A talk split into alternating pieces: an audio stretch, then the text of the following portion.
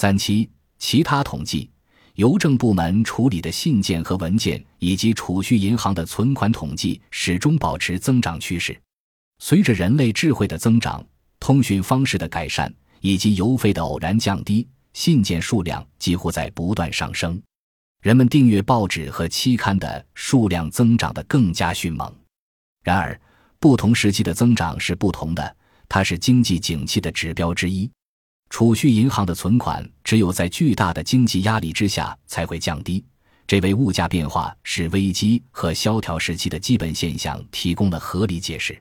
储蓄银行的存款主要来自工薪阶层，如果萧条时期存款上升，就说明工薪阶层当时的境况与物价上升的繁荣时期相同，甚至超过了繁荣时期。萧条时期，生活必需品的价格下跌，这无疑使储蓄银行的存款数额上升。然而，物价下跌不是唯一原因。萧条时期的资本存储也使存款数额上升，这一点更有说服力。要是在经济活跃时期，这些资本会用在别处。所有这些统计说明了工商业在相应时期的状况。通过分析任意时期的几组数据，并与其前后时期相互比较。我们就会判断该时期经济的相对境况。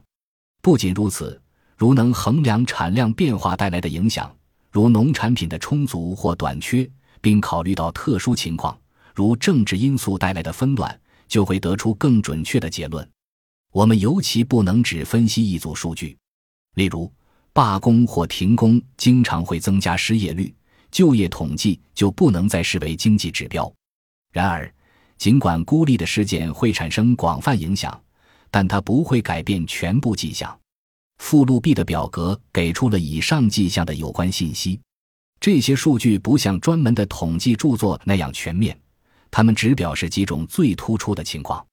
很遗憾，很多重要领域的数据都不够充分，但这些数据足以说明经济的重要走向。具体如下：一、经济景气和停滞的间隔时期。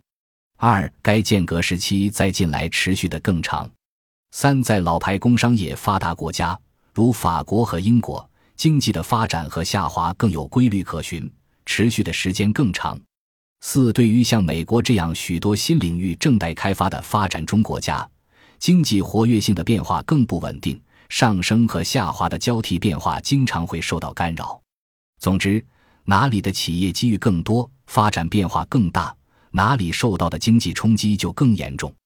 五，在近来的萧条发生之前，无论它是否因危机而起，物价都会大幅下跌，经济活动会稍有减少，生产更不会减少太多。事实上，生产经常在萧条爆发时依然保持不变。萧条发生以后，物价和经济活动会陷入低谷，生产也开始降低。前些年。经济总是在萧条初期还保持着活跃性，因此危机就像是经济在鼎盛时期的突发性崩溃。六，从某种程度上来说，就业情况通常在物价达到顶峰及生产最大化时最好。